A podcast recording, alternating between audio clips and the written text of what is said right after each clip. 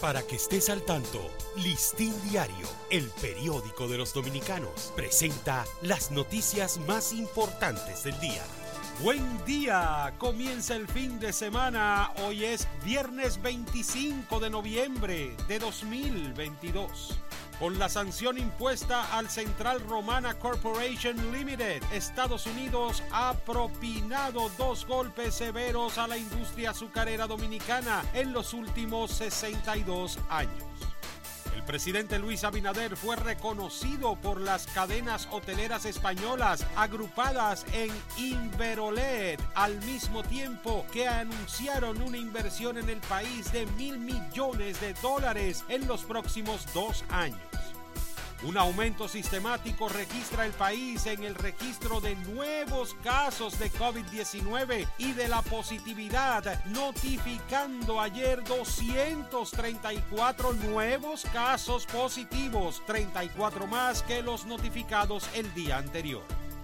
El virus sincitial respiratorio es estacional y su mayor incidencia se registra a partir de esta época del año, afectando sobre todo a la población en los extremos de la vida, por lo que en los actuales momentos se debe tener mayor cuidado con los menores de 5 años y los mayores de 60 que son su blanco más frágil.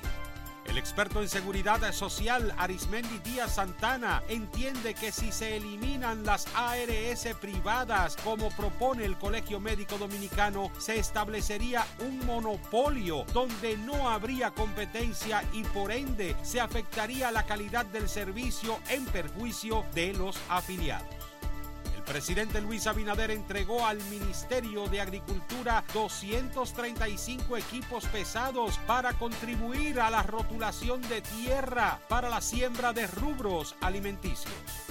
La coronela Isabelita de los Santos Pérez, acusada junto a otros seis de agredir al personal del Defensor del Pueblo y reporteros en el Centro de Retención de Vehículos El Canódromo, recusó ayer el juez que conoce la audiencia preliminar Raimundo Mejía. Para ampliar esta y otras noticias, acceda a listindiario.com.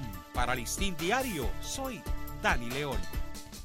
Para que estés al tanto, Listín Diario, el periódico de los dominicanos, presentó las noticias más importantes del día.